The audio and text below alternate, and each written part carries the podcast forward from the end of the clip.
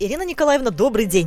Здравствуйте. Ваш проект «Финансовая грамотность для всех» уже давно действует в публичной библиотеке, но раньше он назывался иначе. Давайте расскажем историю появления этого образовательного проекта. С 2016 года в отделе работает клуб «Деловое общение», который создавался для оказания информационной поддержки малому и среднему бизнесу нашей области. За время существования он стал уникальной площадкой для общения делового сообщества Челябинской области. В последующие годы Отдел в рамках клуба разработал проект «Наука открывает мир. Экономика глазами молодежи».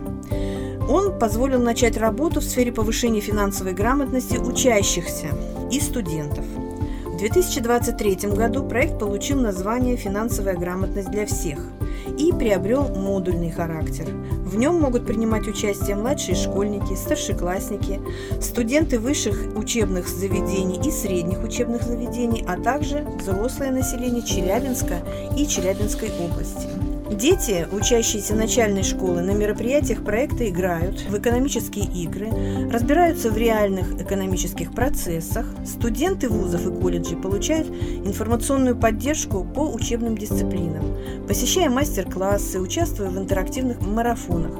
Взрослое население получает необходимую информацию от специалистов Центрального банка России. Как записаться на эти курсы? Вы сотрудничаете со школами, с вузами или школьники сами приходят, и получается, сборные группы? Мы раз сотрудничаем, конечно, с руководством uh-huh. школ и вузов, естественно. И потом уже по потребности преподавателей даже мы организуем такие курсы, которые необходимы нашим школьникам и нашим студентам. В этом году проект Центра правовой и деловой информации библиотеки «Финансовая грамотность для всех» получил грант Ассоциации развития финансовой грамотности.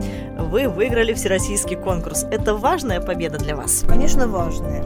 Во-первых, мы рады, что труд специалистов нашей библиотеки и нашего отдела, в частности, высоко оценен. У отдела открываются новые перспективные возможности для реализации нашей будущей деятельности в тесном контакте вот с Ассоциацией развития финансовой грамотности. Кстати, ее руководители готовы принимать непосредственное участие в знаковых событиях библиотек победителей, в том числе онлайн и приезжая непосредственно в регион. А много ли было конкурентов у вас? Ну, в 2021 году, надо сказать, что конкурс проводился впервые. А вот в 2022 году на первом заявочном этапе участие приняли более 80 80 библиотек, там 88, по-моему. Во втор- на втором этапе уже осталось 59 библиотек, которые презентовали свои проекты в ходе пич-сессии. Победить, наверное, помог нам профессионализм специалистов отдела, их энтузиазм и преданность делу. А жюри, кто входил в его состав? Вот, судьи кто? В составе конкурса были общественные деятели, эксперты финансовых компаний, лидеры добровольческих объединений, учреждений культуры и так далее. Специалисты совета оценивали предоставленный на конкурс материал. Отбор претендентов был достаточно жестким. В итоге грантовую поддержку получили 13 библиотек из 13 регионов Российской Федерации, среди которых и Челябинская публичка.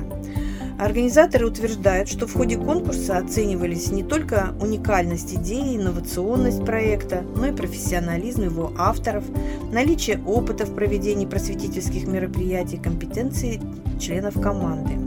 Заместитель директора ассоциации Сергей Иванов отметил высокий уровень заявок, поданных на грантовую поддержку. В списке победителей настоящие энтузиасты и творчески одаренные специалисты.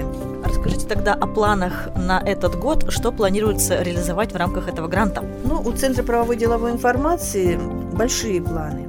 Во-первых, планируется наладить диалог с бизнес-сообществом города Челябинска. В настоящее время у нас в работе соглашение о сотрудничестве с инновационным бизнес-инкубатором. В процессе он подписания этот, это соглашение. Во-вторых, мы собираемся организовать обучение по повышению финансовой грамотности библиотекарей Челябинской области.